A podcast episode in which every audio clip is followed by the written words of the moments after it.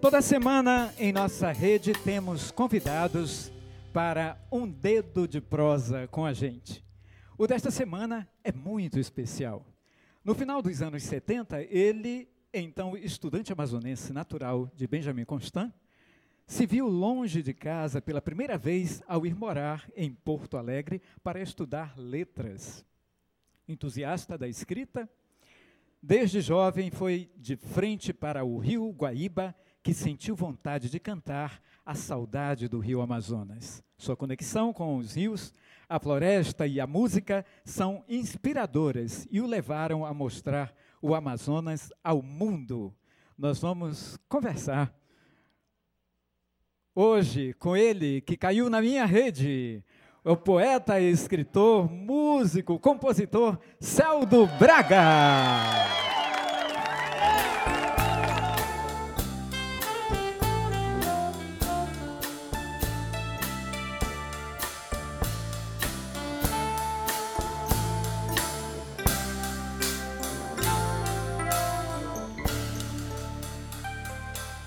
Eu sou muito fã, muito fã, gosto muito do trabalho dele. Como vai você, Celdo? Boa noite, tudo bem? Com a graça de Deus e com a presença dos amigos, a gente vai enfrentando esse momento difícil para todos nós, né? Mas muito bem, meu irmão. Sua Santidade, céu do Braga. Nossa Santidade José na rede agora, rapaz. Esse caboclo sabe, que, sabe fazer as coisas logo na rede, né? Que não é bom. Celdo, como a floresta, os rios e toda essa paisagem da região amazônica é, inspiram diariamente a sua vida e o seu trabalho? A inspiração, ela passou a ser na minha vida sempre uma vivência diária. Desde muito cedo da minha existência, eu convivi com a floresta com um olhar. Eu olhava para um pássaro quando o menino queria batê-lo, porque a gente se inspirava nos bons caçadores. Naquela época, os nossos caçadores eram personagens ilustres na nossa região. Era quem abastecia os lares. Com o tempo, principalmente quando eu saio da minha cidade, em 79 para o Rio Grande do Sul, distante da casa, distante dos amigos, distante da floresta, é que a gente percebe que tem valores que a gente não reconhece e, portanto, não valoriza. A partir de 79, eu assumi com muita alegria a missão de cantar a minha terra e os nossos valores. Porque muitos gaúchos perguntavam de mim, rapaz, e aí, como é que é a tua terra, o que, é isso, como é que é aquilo, e juro para você, eu não sabia.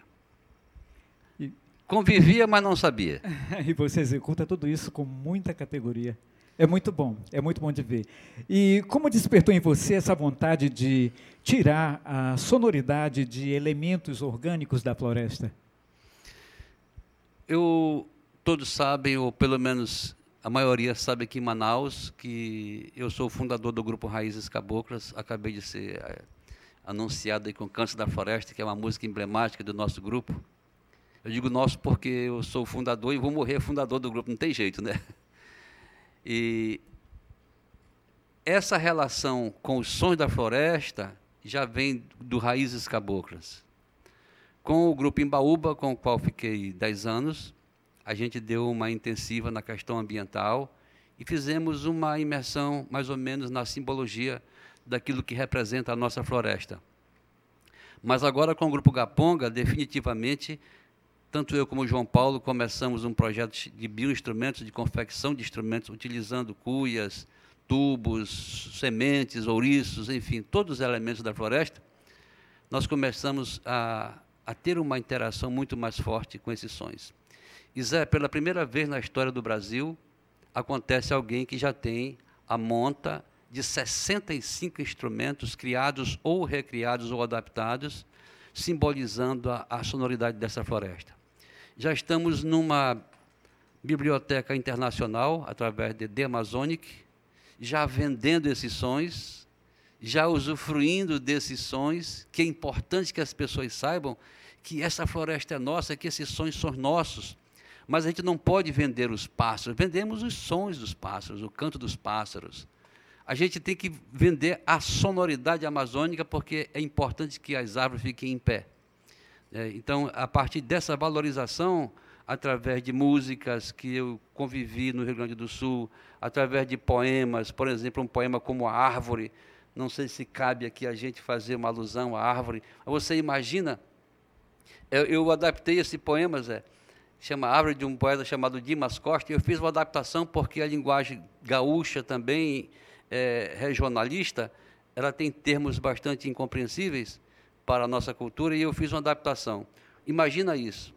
Num canto assim do roçado, quase que num repente, sem alarde mais vivente, a plantinha apareceu era um começo de vida, rompendo por entre a leiva o embrião, sangue da seiva que o ventre da terra deu. E estendendo as folhas como num tiro de laço, foi farejando no espaço o ar puro que alimenta. E bebendo trago a trago a gasosa salutar, a plantinha sem parar foi crescendo lenta, lenta. Havia planta daninha, entravando o crescimento mas as raízes, portento, de firmeza pedestal, como a lança de um guerreiro feria o antro da terra numa luta, numa guerra contra a potência do mal. E aquela plantinha tenra que parecia rendida numa peleja renhida venceu o inso daninho. E pouco a pouco frondosa abriu os ramos para a vida e garbosa deu guarida ao primeiro passarinho. Explodindo em flor e folhas, estendeu sombra e agasalho e acariciou em cada galho um ser, um ninho, um lar. Estendeu raízes fundas pelas entranhas do chão, heróica demonstração de uma força singular. Deu frutos para quem quisesse matar a fome sem pagar, enfrentou a hora amarga da fúria do vendaval, perdeu as folhas no outono, renovou na primavera, e assim foi de era em era o monumento vegetal. Como um tronco secular, ali ainda está erguida já não renova mais a vida porque planta já não é. Apenas um tronco seco, simbolizando a potência de quem constrói a existência e ao morrer, morre de pé. Toda a saga da existência humana na projeção dessa árvore como exemplo de dignidade, ensinamento que me foi dado na minha casa e nas minhas escolas. A partir desse poema, eu redescobri em mim que tinha muito que fazer pela minha terra e pela nossa floresta. Você merece muitos aplausos, merece mesmo. Mas olha, eu... verdade, o poeta merece. Eu que já tive a oportunidade de visitar o Céu do Braga na casa dele, é impressionante o que a gente vê, os experimentos que ele faz, onde tudo, cada detalhe da floresta, ele valoriza folhas, pedras, sementes, enfim, e tudo isso ele trabalha, ações, isso é muito legal, é genial. Você pode dar uma demonstração para a gente com essas, é, esses instrumentos que, que você trouxe hoje, Celdo? Este foi feito hoje para demonstração aqui na, neste momento, dá uma olhadinha aqui, para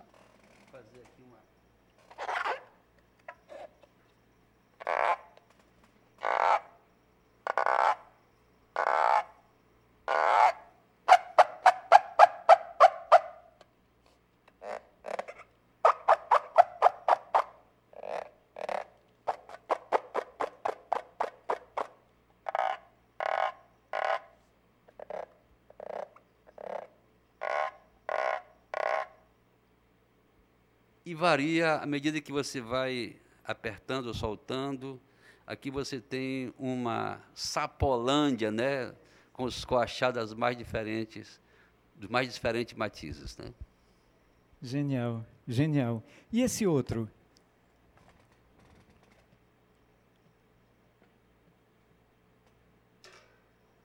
Isso aqui é um tambor de mola. Eu fiz quando a cuia, eu tenho um pé de cuia em casa, quando ela estava pequenina, eu coloquei uma abraçadeira e vê que nota já está por essa nota aqui, acabou. Hum,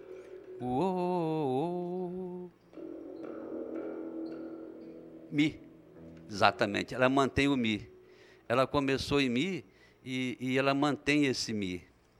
E com ela a gente acompanha, inclusive passou a ser chamado tambor celeste, a gente faz uma acompanhação, um acompanhamento também.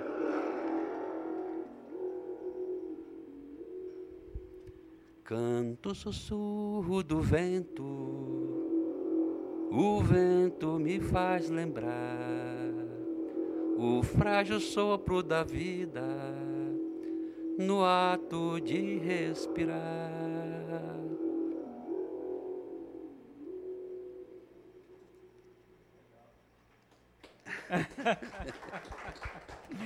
É muito talento para um só artista, não é? é? O penúltimo que eu fiz foi esse aqui, eu, conversando com a dona Cunheira. Eu digo, dona Cunheira, a senhora deve estar triste com esse negócio desse Covid aí, né? E ela me respondeu com um choro. Um choro que a gente percebe só numa dimensão em segundo plano, porque o poeta se permite entrar nessa dimensão, e aí toda a minha relação de construção de instrumentos passa por isso.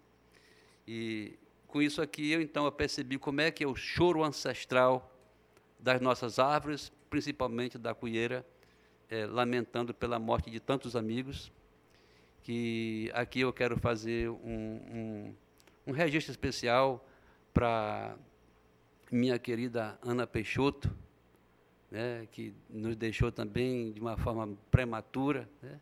o Clinge Araújo, assim, que me, me tocou muito, e hoje sabendo que, o, que muitas, muitos amigos né, já foram ameaçados, foram tocados por isso, realmente a gente fica ressentido, e, e esse choro vem com muita, com muita tristeza, também das nossas árvores.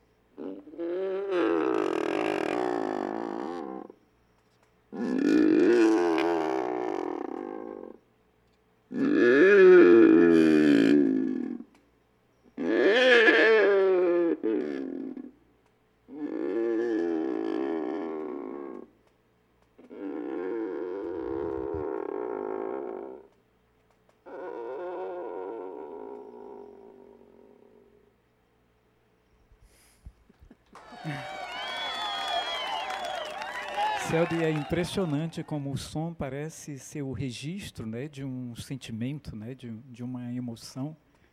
A ideia sempre é essa, e essa conexão do sentimento da gente, ela, ela se reflete na, realmente nos nossos instrumentos.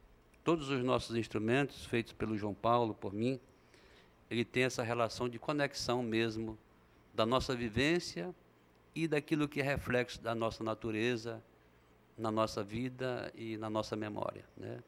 E tudo isso, Zé, toca no coração e quando é preciso, vem. O João Paulo acompanha você já há bastante tempo, não é? João Paulo é um velho companheiro, rapaz. Grande o, percussionista, né? Desde o Raízes Caboclas, ficou um tempo com a gente, depois nós formamos o grupo em Baúba, eu e ele, e vai ser meu parceiro, se Deus quiser, para meus últimos dias. Maravilha, maravilha. Celdo, você estava reeditando um livro, é, Varanda Sonhos ao Sol, é isso? É, Varanda Sonhos ao varal, Sol. Varal. Inspirado, aliás. Varal. Varal, Varal Sonhos ao Sol. Isso. É isso, né? Inspirado em lembranças de sua mãe e do interior. Você pode falar um pouco a respeito desse trabalho? É toda pessoa, Zé, que passa pela Amazônia, dificilmente a pessoa percebe, por exemplo, a marca da enchente. Porque o cara não vai se ligar para isso porque não tem nenhuma relação quando o rio enche ou seca para quem mora na cidade, né? E passando pelas casas, como a gente já passou várias vezes, né, ribeirinhas, é raro não ver na frente de uma casa um varal. E nos varais, por exemplo, a gente percebe que a família continua unida. O pai, a mãe, o sobrinho, o tio, a empregada, às vezes, se tiver dificilmente um empregado no interior, né? mas os agregados, ali está a calça, a camisa, o short, a bermuda. No varal, a família se mantém unida. E essa primeira imagem. A segunda imagem num varal, a gente não enxerga só uma roupa, a gente enxerga o sonho da pessoa que às vezes passou o ano inteiro trabalhando para comprar aquela roupinha. Então, eu percebo no varal, além da família unida, mas o sonho, como muito tempo foi meu sonho ter uma muda de roupa por ano, quando a minha mãe comprava, era uma alegria danada, né? Então, estendido ao sol, por isso que é poético, né? No varal, é, a gente sabe que, que o sonho que, que está sendo estendido e que a família se mantém unida ainda. Muito feliz pela sua presença aqui com a gente e poder mostrar mais desse trabalho tão bonito. É realmente excelente. Agora a gente tem uma surpresa para você. Uma relíquia dos nossos arquivos. Vamos ver o que o que a gente pescou no fundo do baú. Vamos Opa, lá? Vamos, vamos assistir agora.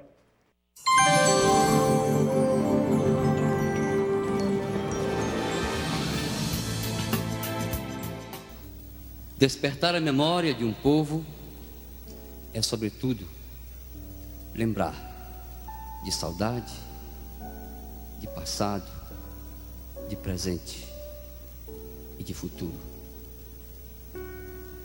Nosso canto é aquele canto que teimou em resistir. Ele lembra cheiro de terra, de mato, da rede embalando os sonhos dos curumins ao verem o barco partir. Nosso canto é aquele canto que lembra a chuva tamborilando as palhas do tapiri e lembra da beleza quase santa da cabuquinha a sorrir.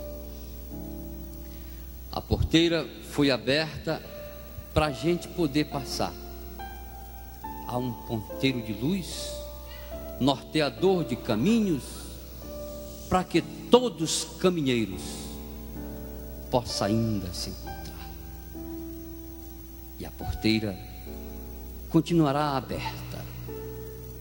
Quem passou deve seguir. Ainda há tempo, acredito, para lançar novas sementes para ver o campo florir.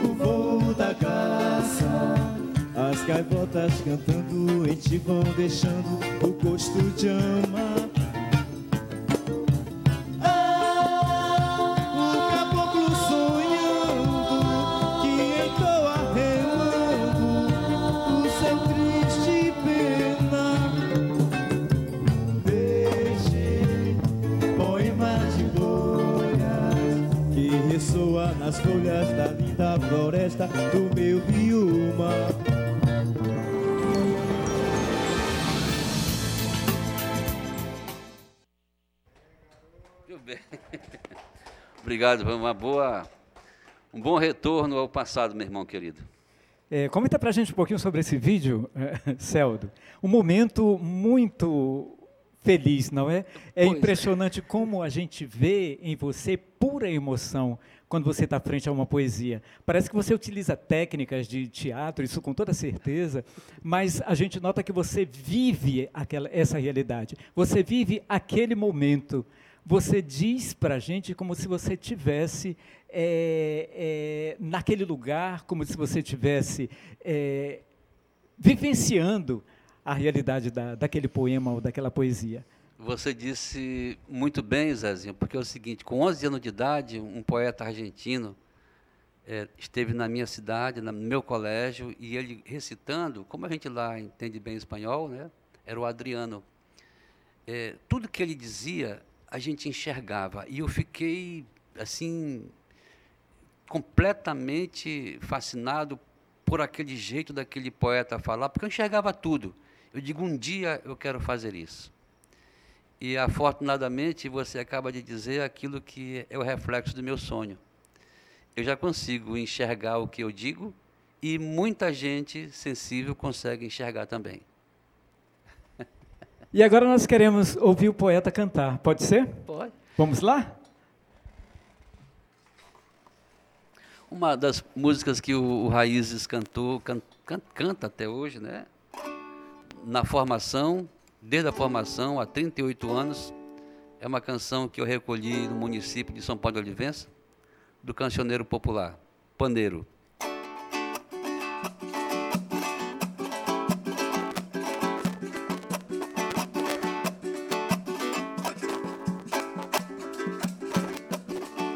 Paneiro é coisa comum, em todo barraco tem. Não custa muito dinheiro, nem custa fazer também. Mas quero guardar comigo, pra sempre no coração, a lição que o paneiro ensina, como é bela união. A lição que o paneiro ensina, como é bela união. As talas viviam uma ufa, nas matas sem serventia, mas agora de mãos dadas todas têm força e valia. Mas quero guardar comigo, pra sempre no coração, a lição que o paneiro ensina, como é bela a união. A lição que o paneiro ensina, como é bela a união. A lição que o paneiro ensina, A lição que o paneiro ensina, como é bela união. Bravo! Celdo, a mistura de ritmos que embalavam as festas nas comunidades ribeirinhas do Amazonas deu origem ao estilo musical beiradão. Ah, é um estilo assim muito conhecido, né, por todos nós e muitos artistas se influenciaram com isso, né? Nós pedimos ao nosso repórter Léo para descobrir muitas coisas a respeito sobre o beiradão e ele conversou com duas pessoas que com muita categoria explicaram para a gente sobre esse gênero. Vamos assistir agora. Pois é, Zé. Hoje a gente vai falar de histórias do Beiradão.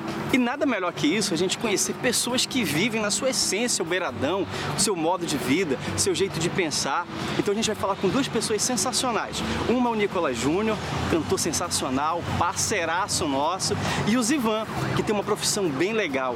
Ele é luthier. Ele faz instrumentos, faz guitarras, e a gente vai falar hoje tanto com o cara que canta o Beiradão e o cara que faz instrumentos inspirados do Beiradão. Vamos lá conhecer eles?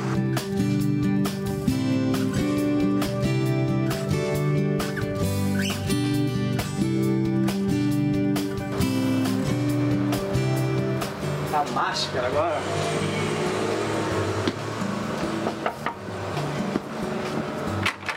De casa, rapaz! Primeiro de tudo, estou muito feliz de vocês estarem aqui.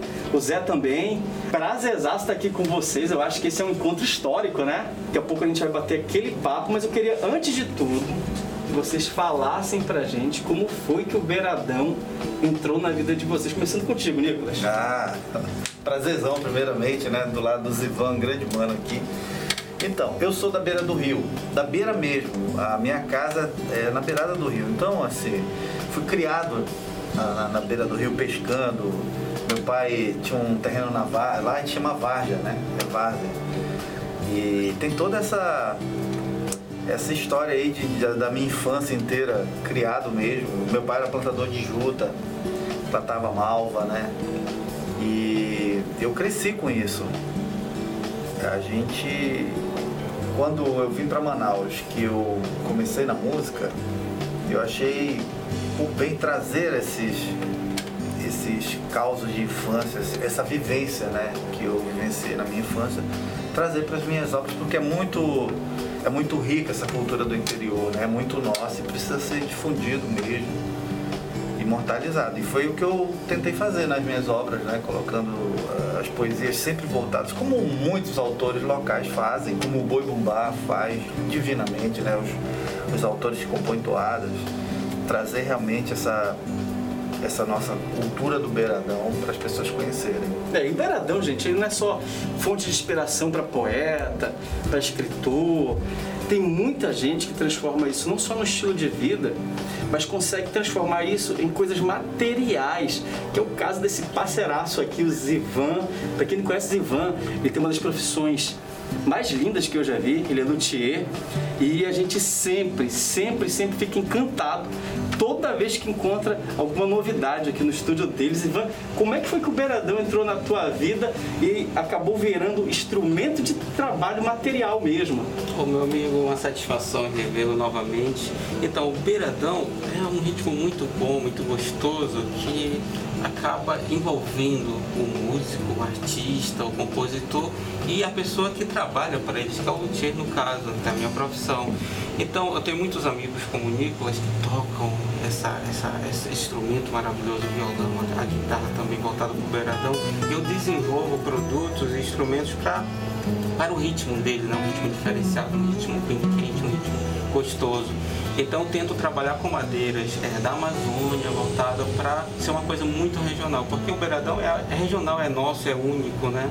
Uma vivência nossa. Então eu fabrico instrumentos com madeiras da Amazônia, é para poder a gente é, aproveitar o timbre que as madeiras proporcionam para então, gente. Tem, tem um, um timbre diferente a madeira tem, daqui? Tem um timbre diferente, tem um timbre único, tem um timbre posso dizer regional, bem diferenciado que madeiras do, de nenhum de nenhuma parte do mundo te oferece esses timbres, né, que as madeiras da Amazônia oferecem. Ah, então não é só a, a história, a lenda, a cultura, mas parece que também tem toda uma construção que deixa as nossas histórias muito mais gostosas, porque a madeira daqui tem um som diferente quem está falando do especialista. O que está vindo de novidade aí do que compõe essa cultura do Beiradão?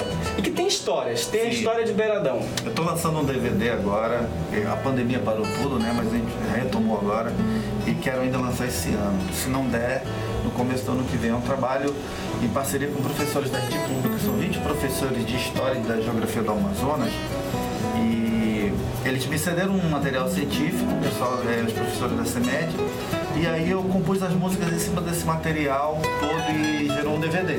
Dá, tem palhinha pra gente? Alguma ah, coisa? tem muita coisa, tem muita coisa. É um trabalho assim, a, a, ideia é ser um trabalho educativo, mas ao mesmo tempo também ser um trabalho de popularização do estudo da nossa história, da nossa geografia. Ah, então pronto. Vamos ver um pouquinho? Isso aqui é uma das coisas que está no trabalho e que já que a gente fala da linguagem do beiradão, e essa música tem uma linguagem de beiradão, porque só quem realmente vivencia é, as nossas coisas conhece aqui. Peguei um motor de recreio, viajei pro interior. Fui que nem sardinha em lata na rede pra ver a família. Rede por cima, rede por baixo, rede de lado e no corredor. Era um trançado de rede, bolsa, maleta, sacola no chão. Sou caboclo, pavulagem, Saturno de tirar colchão. Foi que eu descobri então. Eu adoro rede, Zezinho, eu adoro rede. Eu adoro rede. Ó, Zezinho, tá de volta contigo esses dois aqui, ó. Caíram na tua rede. Valeu, Léo, que coisa boa. o Nicolas realmente é, é, muito bom, não é, Celdo? E o Zivan também, né? Com certeza, são dois parceiros nossos, né? Em especial o Nicolas, que que está comigo também nessa jornada de cantar os nossos valores aqui da terra. Celdo, esse estilo beiradão, ele, ele é um ritmo ah, apropriado, assim, que as pessoas, né, o ribeirinho gosta, a gente gosta, né, porque, afinal de contas, aqui no, no Amazonas é, é, é, um gênero que todo mundo gosta, não é? Pode-se se falar, inclusive, em Teixeira de Manaus, que, que tocava muito né, esse, esse ritmo, não é? é na verdade, Zezinho, não é um ritmo, né? Infelizmente Aqui na nossa região, assim, o que é configurado como ritmo amazônico, tem o carimbó, tem, infelizmente, os bois começaram, deram uma boa, misturada na célula rítmica do que eles faziam na, nas, na, nas toadas de lá, e isso configurou também um ritmo aqui nosso, mas depois foi, infelizmente, adulterado com, com, com aquela, aquela música já mais com influência da Bahia, enfim. As toadas antigas mantêm, por exemplo, um ritmo que é bem daqui. E, por incrível que pareça, já está registrado, nós, o Gaponga, lançou, na nossa última apresentação, um ritmo baseado no fraseado do sapo cambô. O Nil fez o estudo da escreveu na pauta e o Yuri fez o estudo rítmico também. E hoje nós compusemos já a primeira música com ritmo amazônico que vem exatamente com o som da floresta. Então nós passamos a vida inteira aqui tocando os ritmos de fora. Os os músicos de Beiradão, como não sabiam tanto, eles tocavam a parte da música, que são vários ritmos, e no meio, para dar, a gente tocava a noite inteira, que eles chamavam a broca, e o fazendo todo um fraseado né, de, da música para enrolar, para ganhar tempo, né, e, e, era dentro um negócio muito bonito. E isso se configurou, música do Beiradão, porque eles tinham, na época, os, os originais, ou era uma, uma rabeca, outro com espantacão, é, um, um reco, o próprio espantacão tinha um reco. Então, esses instrumentos, eu cheguei a fazer isso é, no, no, no, Alto Solimões, da gente tocar em lugares, em casinhas, em casas mesmo assim de chão, de, de, de madeira, e o espantacão batendo no chão era o contrabaixo. O reco, né, o cheque, muitas vezes um chequezinho, e a turma tocando o, o saxofone ou uma, uma rabeca. Então, principalmente o saxofone, que é o, o instrumento é, fundamental disso aí. E a própria rabeca, às vezes, imitava o próprio saxofone, mas o saxofone é o instrumento é, chave dessa, dessa música tocada nos beiradões, que a gente pode até colocar que ganhou, uma certa forma, uma, um estilo próprio de tocar, mas não se configura como ritmo. Né? Verdade, Celdo. Genial.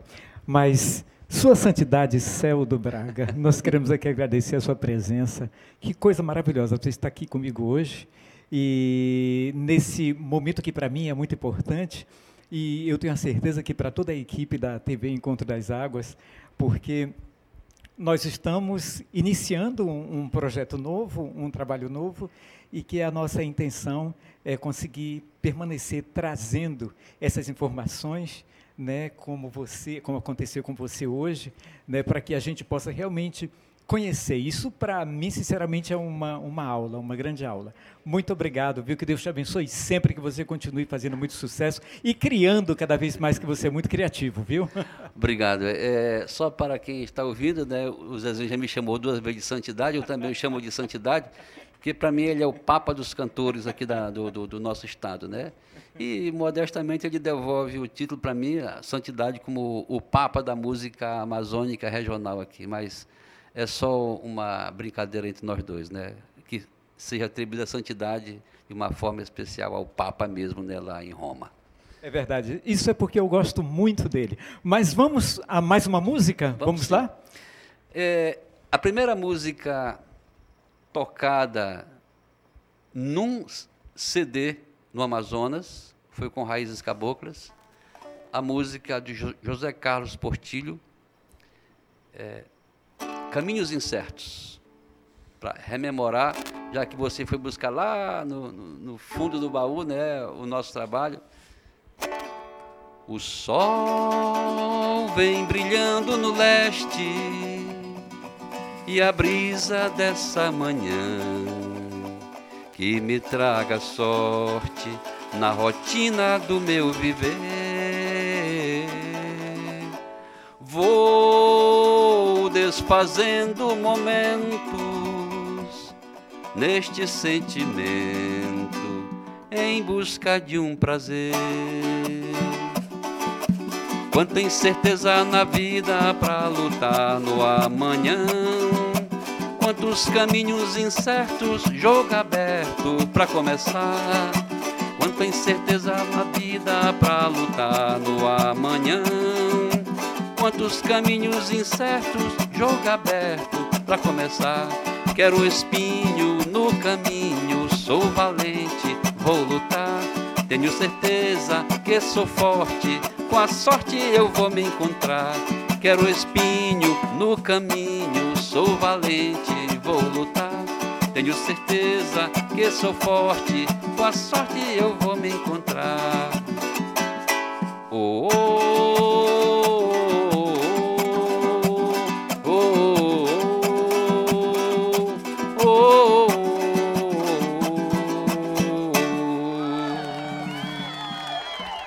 Salve José Carlos Portilho e a toada antiga de Parintins.